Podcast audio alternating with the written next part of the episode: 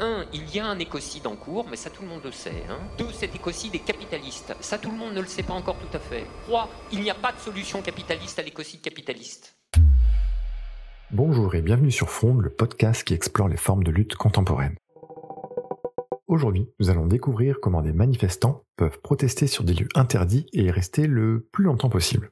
Mais avant cela, allons en Allemagne suivre l'actualité des dernières semaines avec ces militants écologistes qui ont installé une ZAD pour zone à défendre dans le petit village de Lützerath, déjà occupé par des militants depuis 2020.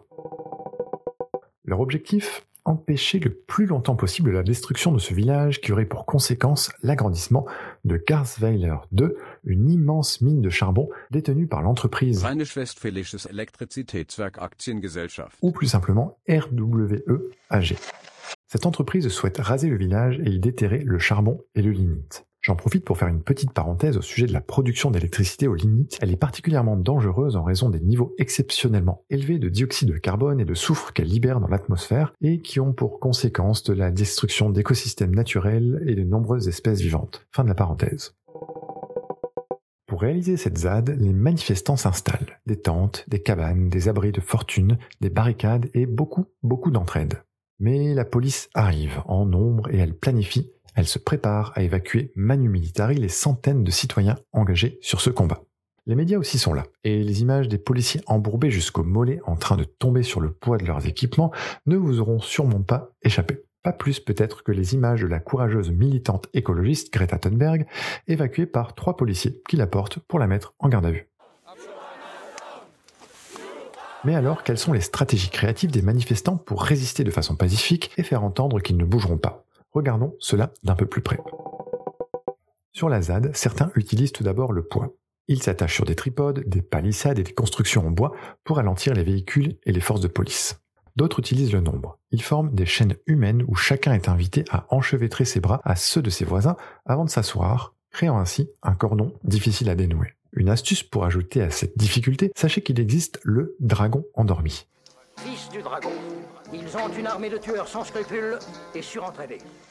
Derrière ce nom légendaire se cache une technique dans laquelle une chaîne de manifestants se menotent ou s'encordent ensemble à travers des tuyaux de PVC. Cela cache leurs mains et les avant-bras et rend quasi impossible le travail des forces de l'ordre qui souhaitent couper ces liens, sans mettre évidemment en danger l'intégrité physique des manifestants. D'autres encore utilisent la hauteur. Ils grimpent à la cime des arbres et s'attachent avec des harnais pour être intouchables et protester en attendant l'intervention des brigades armées spécialisées dans ce genre d'opération.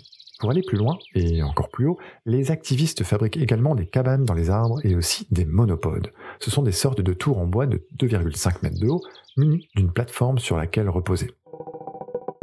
Enfin, vous le savez, tout à son contraire, et dans le village de Lützerath, les manifestants descendent même des arbres pour s'enfoncer dans les profondeurs. Ils creusent et s'installent dans des tunnels en sous-sol pour continuer de lutter tout en étant intouchables par la police. Bref, même si les machines et les forces de l'ordre finissent toujours par tout détruire, il est à rappeler que sur cette ZAD et ailleurs, le design des outils de protestation est à l'image du monde qui se dessine. C'est un design qui se pense collectivement. C'est un design qui se fabrique ensemble. C'est un design qui utilise des matériaux de récupération. C'est un design fragile, radical et militant. Bref, c'est un design de lutte. Ces gens sont des malades. Ce sont des malades. Et il ne faut pas douter une seule seconde qu'ils iront jusqu'au bout du bout. Par conséquent, à un moment, il faudra se décider à les arrêter, hein, que, que, que ce n'est plus une plaisanterie. Car ils le feront, il ne faut pas en douter un seul instant. Retrouvez tous les épisodes de Fronde sur hckr.fr.